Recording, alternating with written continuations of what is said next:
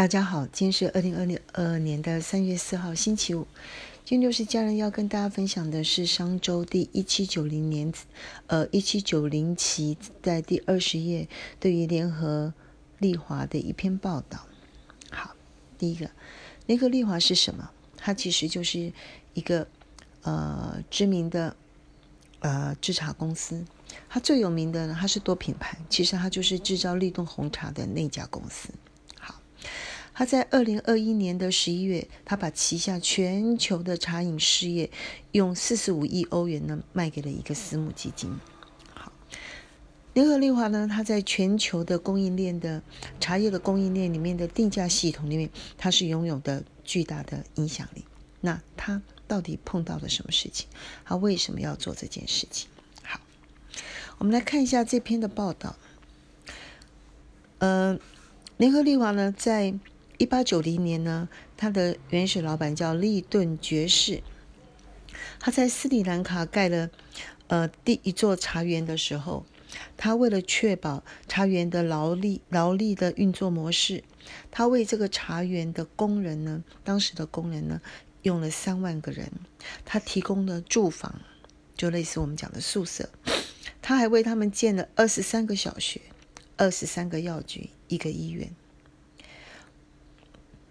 而且呢，陆陆续续的，其实他在肯亚、卢安达、坦桑尼亚里面都陆续建立了茶园，听起来是很不错的企业哈。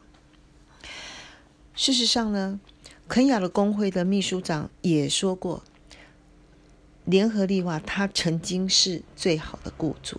我们记住，听到曾经好，发生了什么事呢？在二零零七年肯雅大选的时候呢，爆发了严重的种族冲突，结果呢，报名的就冲进去了，哎，这个联合利华的茶园，结果呢，死伤非常多人，而且呢，整个茶园呢，特别像宿舍被夷为废墟。以报道来讲呢，当时呢，大概至少有七个人死亡，五十六名女性她被强暴。那当时呢，就有一位在里面任职了大半辈子的女性员工，她就控诉联合利华给她的呃赔偿金不足，因为她的先生跟儿子死掉了。好，接着陆陆续续的发展呢，工会呢甚至到联合国里面去控诉联合利华呃联合利华呢，在事前没有为这个员工做到。充足的、充足的保护，不让他们受攻击。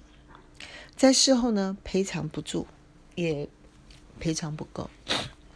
那接着呢，又控诉他们的劳动条件呢恶化。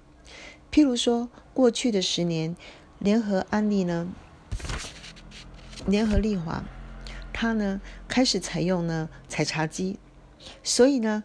他呢，可以雇佣的员工就从两万五千人降到了一万两千元，一万两千人。然后他的正式员工呢，也变成只有四千人。然后他们也控诉，他们因为有采茶机的关系，所以他们能够用手工采的呢，就是采茶机采完那个人家比较难采的部分，所以他们的工资他们也控诉减少了。好，再来就是二零二二年的八月。肯雅又要大选，这些工人呢又开始担心，他们在茶园的工作会报名，如果再进去会受到人工人身的安全，所以他们要求公司要采取更新、更多的安全措施来保护他们。所以可想而知，联合利华呢，他们已经发现。他们为了支援茶园工人的生活，他们整个生产成本是暴增的，而且一旦发现了任何的问题的时候，譬如说被攻击，还有他们可能会有一些 ESG，就是环境保护的负面消息。